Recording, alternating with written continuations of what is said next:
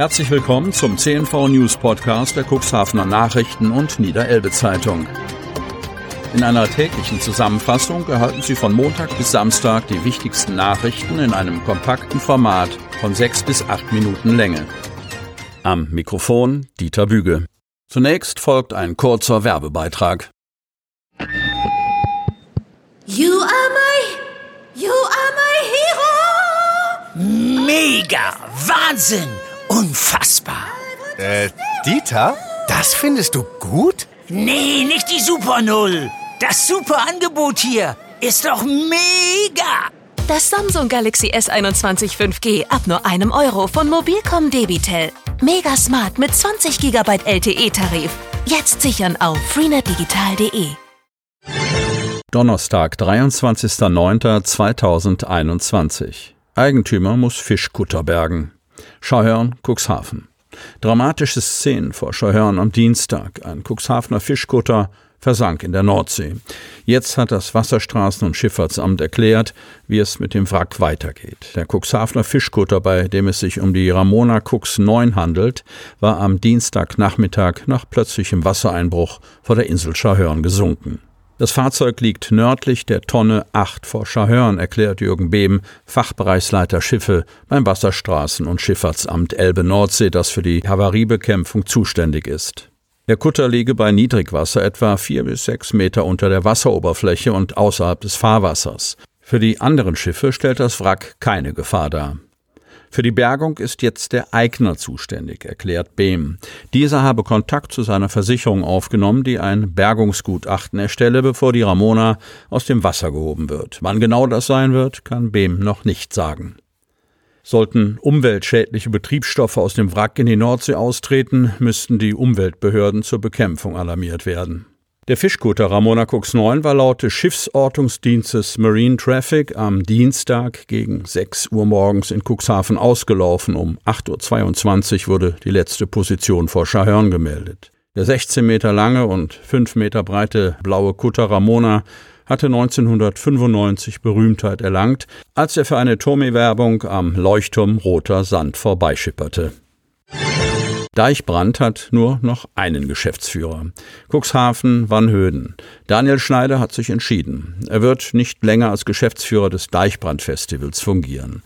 Das Festivalteam teilte Schneiders Entscheidung am Mittwochvormittag mit. Der anvisierte politische Quereinstieg als Direktkandidat bei der Bundestagswahl am 26. September erfordert schon lange seine volle Aufmerksamkeit, heißt es in der Mitteilung.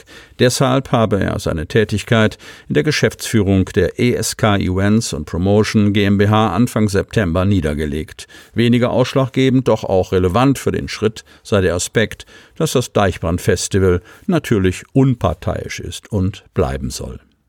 Als Geschäftsführer in den Bereichen Marketing und Programm war Daniel Schneider 16 Jahre lang für die Kommunikation und das Künstlerbooking beim Wannhödener Festival Deichbrand verantwortlich. 2005 hatten Schneider und Marc Engelke das Event aus der Taufe gehoben.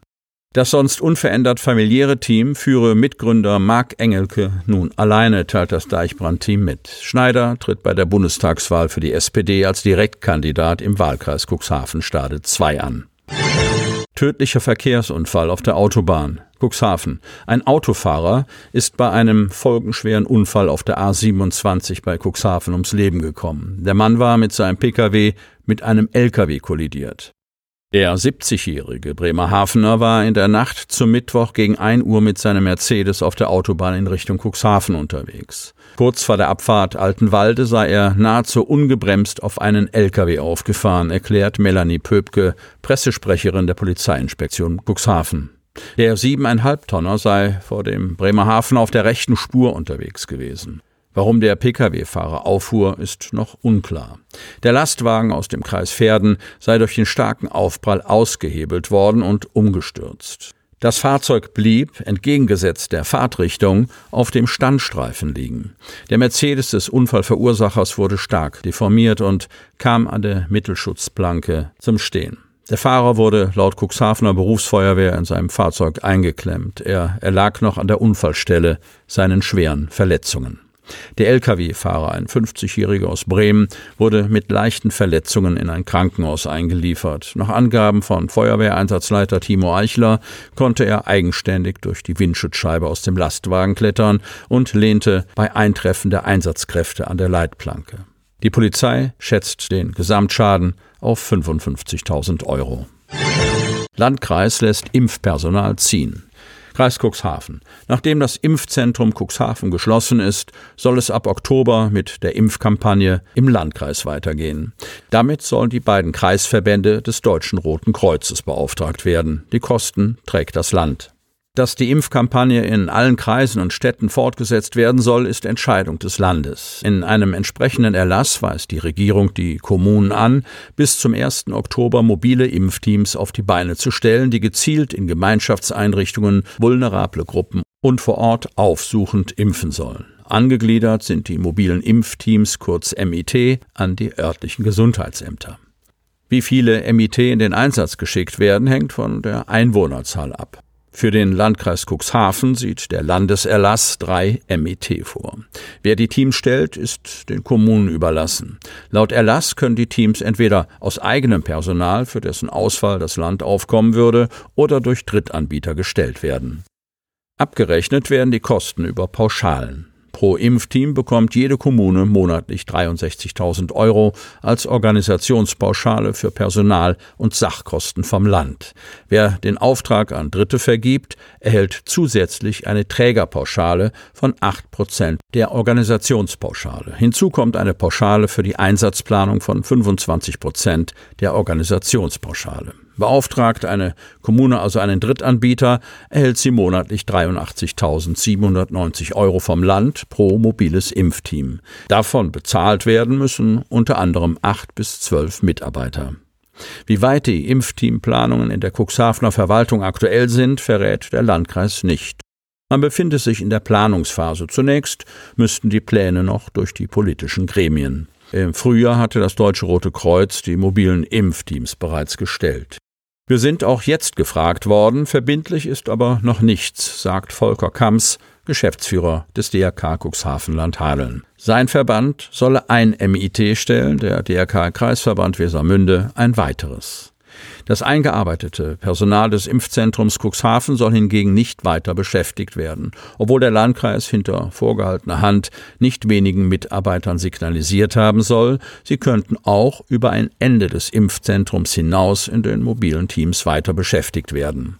Die Entscheidung, die mobilen Impfteams an das DRK zu vergeben, soll nach Informationen unserer Zeitung Landrat Kai-Uwe Bielefeld getroffen haben. Sie möchten noch tiefer in die Themen aus Ihrer Region eintauchen? In unserem CNV-Themen-Podcast auf Tauchgang gibt's alle 14 Tage per Interview interessante Personen, emotionale Stories und bemerkenswerte Projekte aus dem Landkreis Cuxhaven direkt auf die Ohren.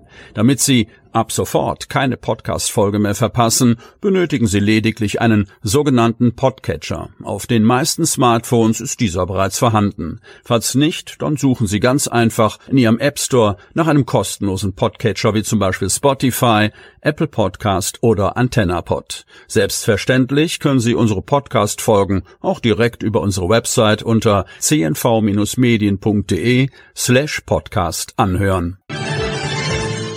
Die hörten den Podcast der CNV Medien, Redaktionsleitung Ulrich Rode und Christoph Käfer. Produktion Rocket Audio Production.